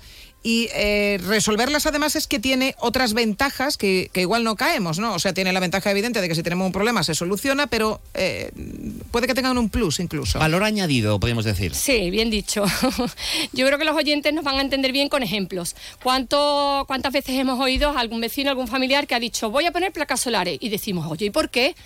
Porque va a ser, porque vamos a reducir nuestras facturas energéticas. Claro. Ahí tienes una ventaja enorme. El ascensor, edificio sin ascensor, pues nuestra... Lo vendemos muy, Exactamente, muy mal. lo vendemos regular. Eh, ventanas de doble vidrio, mucho mejor que las simples, ¿no? Nuestra vivienda va a ser mucho más confortable, más aislada, sin ruidos, con mucha más luz. Menos problemas de convivencia. Porque si no tienes ruido, pues no te cabreas. Claro, no, no escuchas, o no tanto, ¿no? Al de al lado. Claro, ¿no? claro. Y en definitiva, bueno, pues tú, como dice Susana, tu vivienda aumentará su valor y será mucho más fácil alquilarla o venderla. Por tanto, yo animo a los oyentes a solicitar las ayudas, tanto en materia de rehabilitación como accesibilidad, porque bueno, vamos a conseguir así una- una- un espacio más confortable, más saludable y más accesible. Importante, Importante, ojo a esto, ¿eh? avisar a los ciudadanos. Las ayudas de accesibilidad se van a abrir ahora el día 5 de febrero y van a finalizar el 4 de marzo. Es Hay que- importante hay que darse contar vidilla. con Claro. personal cualificado, como lo es un arquitecto o una arquitecta, y con nuestra oficina de rehabilitación. Eh, no vayan a solicitarlas el 5 de marzo, que les conozco. Exacto. Del 5 de febrero al... Eso, eso es lo que haría Claro. yo. El 5 de marzo, Eh, eh, Pues ya lo saben, se asesora con un profesional y se estarán preguntando algunos oyentes, bueno, ¿y cómo lo hago? ¿Cómo me pongo en contacto con un eh, profesional de la arquitectura para que me asesore en todo esto?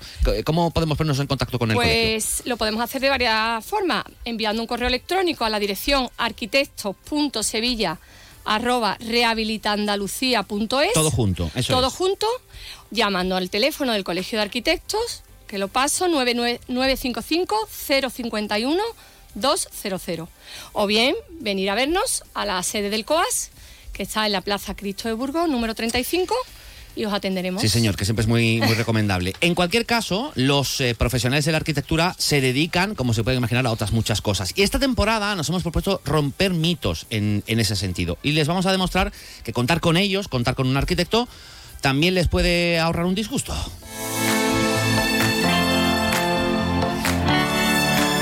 Porque suele ser al revés. Uno se entera de esto a posteriori. Dice, tenía que haber cogido. Bueno, eh, Miguel Ángel, ventajas de contar, eh, de contar, por ejemplo, con un arquitecto en una obra, que es algo que a veces no, no, no caemos.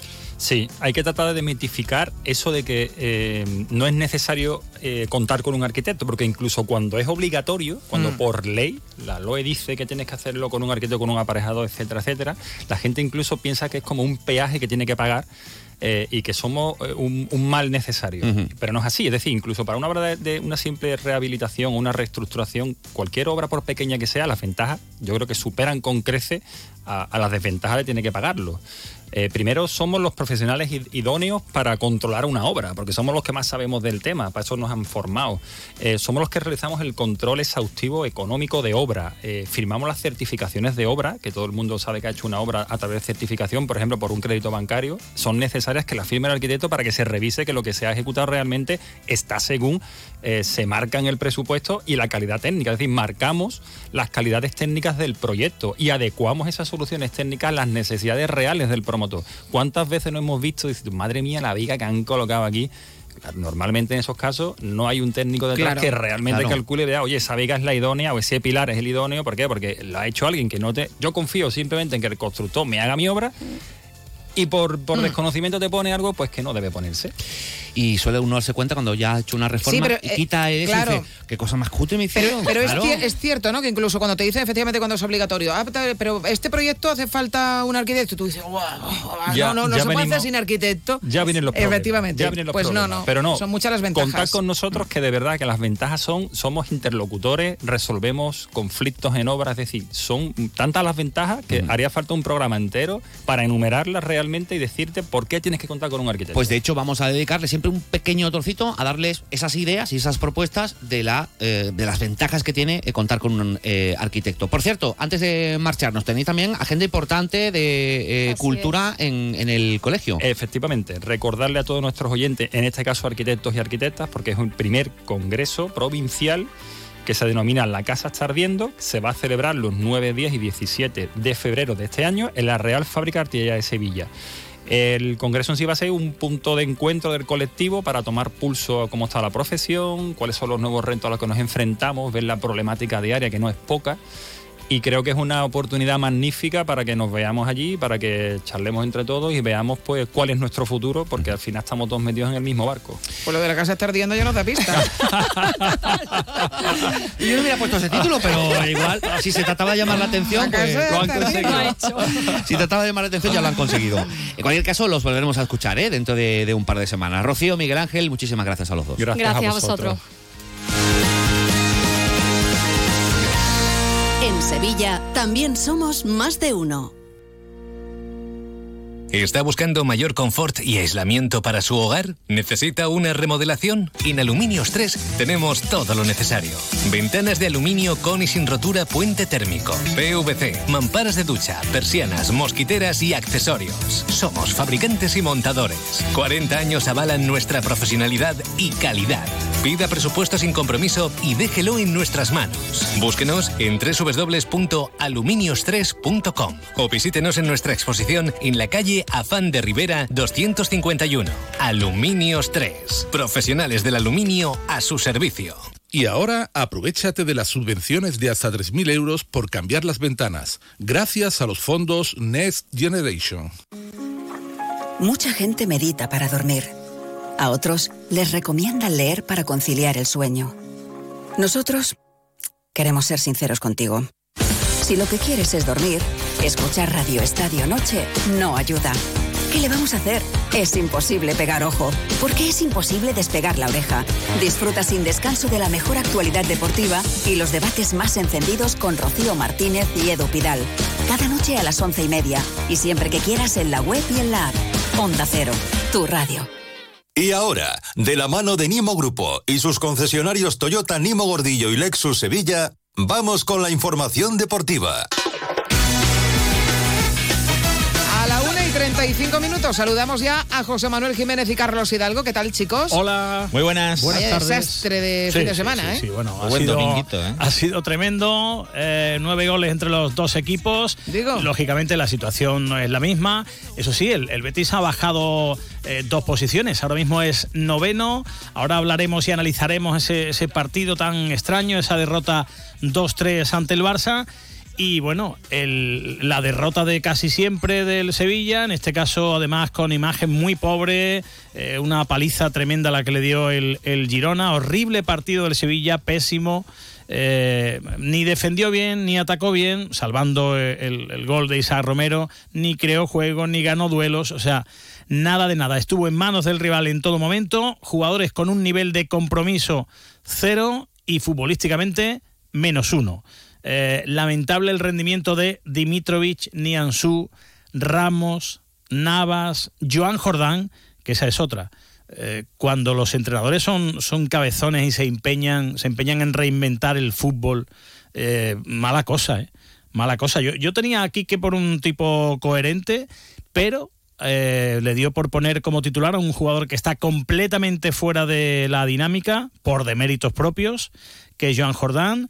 Eh, se inventó esa falsa defensa de cinco con Navas más adelantado marcando al hombre, pero marcando al hombre equivocado. O sea, lo puso a perseguir a Miguel Gutiérrez y al que había que tapar era al que subía, que era Sabiño. Y para tapar a Sabiño, que es una bala, pone al gran Nianzú. Lo peor no es cometer un error, lo peor es mantenerlo porque ves que te están volviendo loco por esa banda y no haces nada, con lo cual eso sí que es un error, ¿no? Fue increíble. De hecho, el propio Quique Sánchez Flores, tras el partido, ya se podía haber dado cuenta en el minuto 30, admitió que se había equivocado con el planteamiento. Y bueno, Jesús lo hemos adelantado un poco y la línea de 4 ha quedado un poquito más, o sea, línea 5 no ha habido en ningún momento, sabíamos que iba a ser así, pero confiábamos en que Nianzú, con su poderío físico, con su velocidad, pudiera, pudiera competir perfectamente contra Sabiño. Otra cosa es hacerlo competir con 50 metros a la espalda. No planteábamos una defensa de cuatro en el medio campo, no. A partir de ahí son demasiados espacios. Eh, ellos corren muy bien el ataque rápido, corren muy bien la contra, ocupan muy bien esos espacios en velocidad y nosotros no queríamos eso, no en ningún momento. Queríamos un planteamiento mm, alto, eh, pero teníamos que haber digerido bien el, primer gol, haber hecho una buena lectura y haber acumulado ya los jugadores por detrás de la pelota en una situación cómoda que nos permitiera abrir tantos espacios. Bueno, pues eh, evidentemente en el debe de los jugadores y en el debe del propio Quique Sánchez Flores están las cosas eh, eh, extrañísimas que, hicieron que hicieron ayer y que dieron como resultado, pues ya no por el, resultado en sí, ¿no? Que podría haber sido 5-1, como haber sido 4 o 6, da igual. Es, es la imagen tan, tan pobre del Sevilla. Una más. Es cierto que el Girona está compitiendo en la liga. O sea, Girona, Girona es un equipazo, pero Sí. precisamente por eso eh, el entrenador no, no se puede equivocar como se equivocó en el, en el día de ayer. Es que, en fin, ya no es un problema de entrenador, está clarísimo, ¿no? Es el tercero que tiene el Sevilla y ya se están escuchando ahí pues el nombre al que se recurre siempre, que, que yo eh, lo, lo puedo entender. Todo el eh, mundo que se quiere a pueda Caparrós. pensar en, en Caparrós, incluso eh, desde Diego Alonso ya se hablaba de la figura de, de Joaquín eh, Caparrós. Eh, Quique Sánchez Flores acaba de llegar hace dos días y es un entrenador de, cierto eh, recorrido ¿no? en, en la Liga Española. Habrá que darle, lógicamente, eh, más tiempo. Sí, Eh, pero que no- y que no ya ha ayuda al quedado rival. bastante claro, pero. Que no ayuda al rival como ayer, es que ayer ayudas al rival. puede- no, el tema de Nianzú eh, para encargarse de defender a, a un jugador como Sabiño, ¿no? que está siendo eh, está haciendo una temporada extraordinaria, es un jugador que desborda de una manera descomunal ahí por, por esa banda. eh, bueno, no, no, no, no, no entiendo, ¿no, no entiendo. El otro día decía rectifica. Que, que no conocía todavía a sus jugadores, pues a lo mejor es eh, es, ese es uno de los Que alguien problemas. se siente con él y se lo diga, que hay mucha gente ahí, ¿eh? no sé, no, no, no, no entiendo nada. Después eh, es cierto que llega la Copa y, y puede sonar la, la campana Hombre, ya en el. Metropolitano, Metropolitano con Simeone, con... Lo veo complicado. Ahora lo comentaremos, Hernández Hernández en el bar. En el bar, que fue el, el de ayer de, del lo Madrid. veo muy, muy difícil, pero Bueno, pues- hay que mirar el calendario del Sevilla, que es eh, horroroso. Bueno, pues mira, Y hay que Osasuna. mirar el calendario del Cádiz, que es eh, el, eh, el otro equipo que puede dejar al, al Sevilla hoy por hoy en eh, Primera División. El Sevilla tiene ahora Osasuna, Rayo, Atlético de Madrid, Valencia, Real Madrid y Real Sociedad. O sea, para echarse a temblar. ¿Cuántos puntos? Usted que es sevillista y que ve todos los días a su equipo, ¿cuántos puntos cree usted que va a sacar el Sevilla de estos partidos? Es que mm, tendría que darle la vuelta como un calcetín, tendría que cambiarlo, tendría que venir siete jugadores al mercado de invierno o no sé qué para que el Sevilla o el sevillista se pueda ilusionar con eh, estos partidos. Osasuna, Rayo, Atlético de Madrid, Valencia, Real Madrid, Real Sociedad. O sea, dijo hace unos días Quique Sánchez Flores, cuando iba a empezar la segunda vuelta, que de los 60 puntos de la segunda vuelta el Sevilla iba a sacar más de 30. Y se quedó tan pancho el hombre. Y dije yo, bueno, venga, pues a ver si es verdad. Pero es que a, esta- a este paso, a ver si saca 15. Que este año la permanencia puede estar a lo mejor en, ¿qué te digo yo? 32 puntos. O sea, puede ser la permanencia baja de, no sé, en muchísimas décadas. Pero es que todavía tiene 16. Es que tiene que sumar otros 16. ¿Ven ustedes al Sevilla sumando 16 puntos, que son muchos puntos? Pues no sé. eh, y vuelvo a repetir una cosa que he dicho ya varias veces estos días atrás, que lo del mantra de que hay tres equipos peores, tranquilo, que no pasa nada, es verdad hasta que deja de ser verdad. Porque un día llega el nuevo entrenador del Cádiz, que todavía no tiene nuevo entrenador, pero que lo va a tener, y hace así, pum, gana dos partidos y te metes en el hoyo y a ver quién te saca del hoyo. Y hay un eh, duelo todavía por disputar, lógicamente, porque queda prácticamente toda la, la segunda vuelta, eh, precisamente frente al Cádiz. A ver, el Granada juega hoy. El Granada no está todavía eh, descendido. El Almería, después de lo de ayer, lógicamente ya lo han matado completamente. Pero claro, es que a estas alturas de temporada no se puede estar con seis puntos. Vamos a ver el entrenador del Cádiz. Eh, se está hablando de Machín, no sería buena o mala noticia, ¿no? No sería mala noticia para, para el Sevilla. Hay por estos problemas burocráticos. Pero, no sé, ahora se habla hablado- también de Pellegrino. Han hablado con Abascal también, eh, entrenador sevillano. Y el que va a jugar al Cádiz es Juanmi. O sea que Sí, también eh, efectivamente. la guasa puede entrar ahí a, Bueno, Quique Sánchez Flores que no solo fue crítico con él mismo, sino que también le dio a los jugadores, como es normal, por no haber tenido, dijo, un poquito más de inteligencia colectivo, colectiva en algunos momentos. Sí, nos equivocamos, nos equivocamos porque la salida de los 10 primeros minutos han sido buenos. La verdad es que la intención nuestra era quedarnos altitos. Eh, hemos llevado la línea hasta medio campo, eh, jugadores que son velocísimos, le hemos dado 50 metros a nuestra espalda para correr y les hemos abierto un partido que, que tiene que haber tenido otra lectura, una mayor inteligencia colectiva de saber que cuando estás con 0-1 y has hecho una buena, buena salida al terreno de juego, lo normal es que te sitúes, te digieras ese gol y a partir de ahí vuelvas a elegir opciones. Mister, ¿hace más daño una derrota tan abultada como una normal, a lo mejor perder en el minuto 60 por 1-0? Bueno, hace daño, lógicamente. Hace, nos, nos a todos y pedimos perdón a los aficionados porque esto no se Sevilla. Bueno, pues eh, pidió perdón a la afición del, Sevilla. Lo siguiente para el Sevilla es el partido del jueves, como hemos dicho. Gil Manzano pitando. Hace más de dos años que no gana el Sevilla con Gil Manzano. En el bar, el amigo Hernández Hernández, que ayer formó el taco en el partido de la Almería. Va a haber 800 sevillistas. Eh, se abrieron las inscripciones. Había 800 entradas, ha habido 800 inscripciones, con lo cual no han tenido que hacer sorteo. Eso sí, 50 pavitos. El Betis, a ver, eh, si el partido ayer termina empate, pues no habría sido injusto. Pero de verdad, visto lo visto, yo creo que la derrota es justa. Por, porque los primeros 50 minutos del Betis fueron infames. Luego, eh, con Isco en figura, hicieron lo más complicado. Pero le pasó como en Vigo. O sea, en los últimos minutos se va arriba a intentar ganar. Yo creo que en el minuto 89, Jiménez, es mi opinión, mmm, habiéndole empatado eh, un 0-2, siendo el Barça, yo creo que lo mejor era resguardarse un poquito, ¿no? Y, llevarse ese punto, que le ha pasado otra vez lo mismo. Sí, bueno, tampoco te garantiza, lógicamente, el resguardarte, sobre todo porque, bueno, no estamos hablando de, de un equipo que, que suele hacerlo bien. Eh, ayer se llevó cuatro. Eh, la primera parte, lo dijimos en la transmisión, fue horrorosa del Betis. O sea, el Betis no, no olió la pelota y cada vez me da la sensación de que Isco eh, eh, va subiendo el nivel y el resto de, del equipo lo va bajando. O sea que ahora mismo, eh, incluso durante la primera parte del partido, vimos faz, fases donde se veía que Isco iba al partido, que presionaba, que estaba en todos sitios y que el resto de sus compañeros no. Hubo alguna que, algún que otro pito a William José, precisamente al que no se le veía metido en el partido. De hecho, lo cambió al descanso. Para Abner también hubo pitos, normal, porque el Abner no se entiende todavía. No eh, por qué sigue jugando al Betis. Bueno, se entiende porque Miranda no está, pero es que cuando estaba Miranda tampoco jugaba, un juvenil, también jugaba Abner. Un juvenil o sea, mismo, da igual. Claro, yo creo que, que tienen que, que, tener la oportunidad los jugadores que ya estaban incluso ayer en la convocatoria de forma obligada. Eh, Ruiz Silva no, no está pasando por un eh, buen momento. A Santiago ayer eh, el partido fue eh, absolutamente nefasto. Luis Enrique, bueno, pues tiene pinceladas, pero es un jugador al que se le tiene que pedir bastante más. Ayer debutó Johnny Cardoso y no desentonó, pero bueno, es un jugador que lógicamente todavía tiene que aclimatarse a, a, la Liga Española. Bueno, el Betis no estuvo bien y sí es cierto que tuvo ahí esos minutos donde incluso le puedo dar la vuelta al partido. Esta es la valoración de Pellegrini. No es el resultado que refleja lo que fue el partido. Creo que hubo dos tiempos. El primero, donde tuvimos la primera ocasión de gol solo frente al portero, que no la convertimos, y ellos tuvieron muchísima fortuna en un cambio de frente, le pegan la cabeza a Johnny Cardoso y deja al delantero solo, sin ninguna intención de que fuera un pase-gol.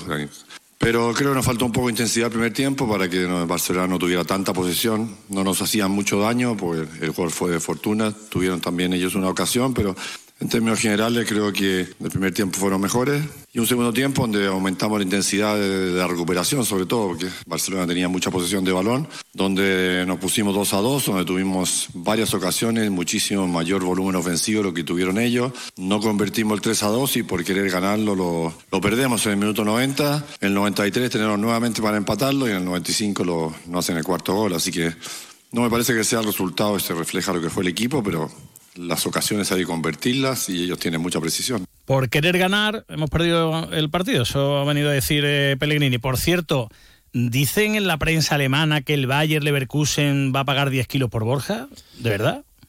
Eso dicen. sí. eh, bueno, hay mucha gente comprando lazos Se ha y, hablado y muchas cosas.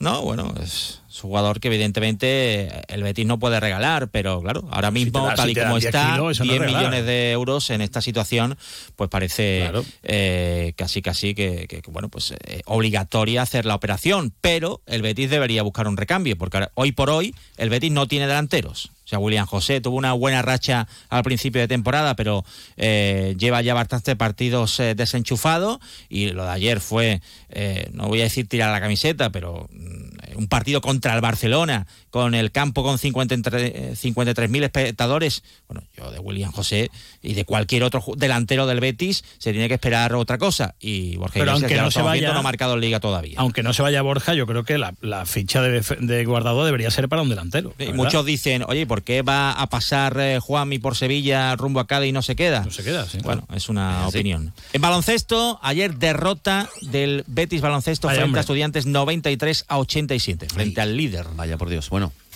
también es el líder, ¿no? Carlos, a favor, deja de guiñarme los ojos se me ha caído el suelo. Se me ha caído tiene, tiene un poco tiene un orzuelo, ¿no? Ojo cagati, ¿no? Tienes un orzuelo. Voto por, eh, como doctora del pueblo, voto por conjuntivitis. Conjuntivitis. Que es muy contagiosa, con lo cual me voy. Muy bien, querido. Gracias, ah, compañeros. ahora.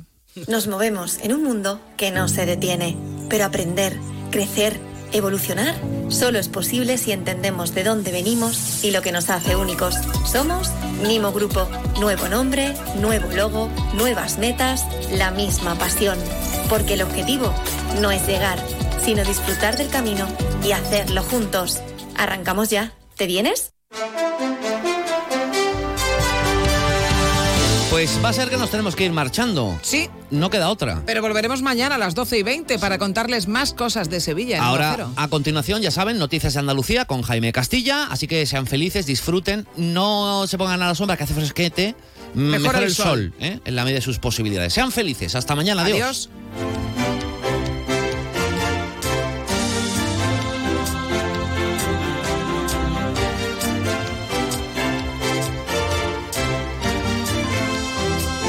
De uno Sevilla. Chema García y Susana Valdés.